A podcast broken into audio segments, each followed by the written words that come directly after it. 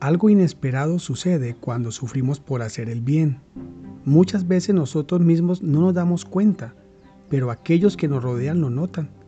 Un espíritu de gloria viene sobre nosotros. Dice primera de Pedro 4:14, si sois vituperados por el nombre de Cristo, sois bienaventurados, porque el glorioso Espíritu de Dios reposa sobre vosotros.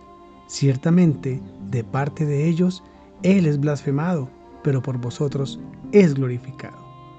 La palabra gloria en griego es doxa, que significa honor y renombre.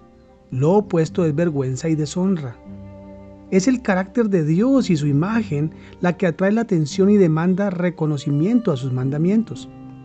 Esto es equivalente al esplendor, el brillo a la luz radiante. Esto es lo que Dios nos mostrará en su gran revelación final a cada uno de nosotros.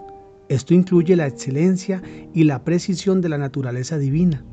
La gloria de Dios se inicia dentro del creyente y la refleja en su apariencia exterior, la cual atrae la atención con su brillo y esplendor.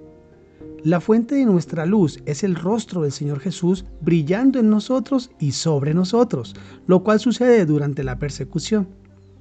Observa la relación que hay entre el rostro brillante de Dios sobre nosotros y los ataques de los demás. Dice el Salmos 31, 15 y 16, En tu mano están mis tiempos, líbrame de la mano de mis enemigos y de mis perseguidores. Haz resplandecer tu rostro sobre tu siervo, sálvame por tu misericordia.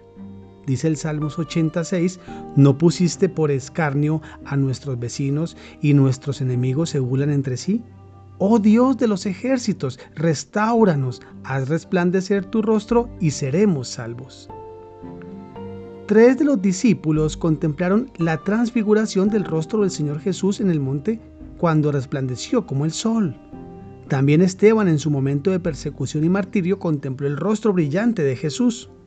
Cuando nosotros le pedimos a Dios que haga resplandecer su rostro sobre alguien, nos estamos enfocando en la recompensa que viene de parte de Dios cuando esa persona reacciona correctamente al vituperio. Continuemos este día meditando en los ricos tesoros del mandamiento de regocijarnos.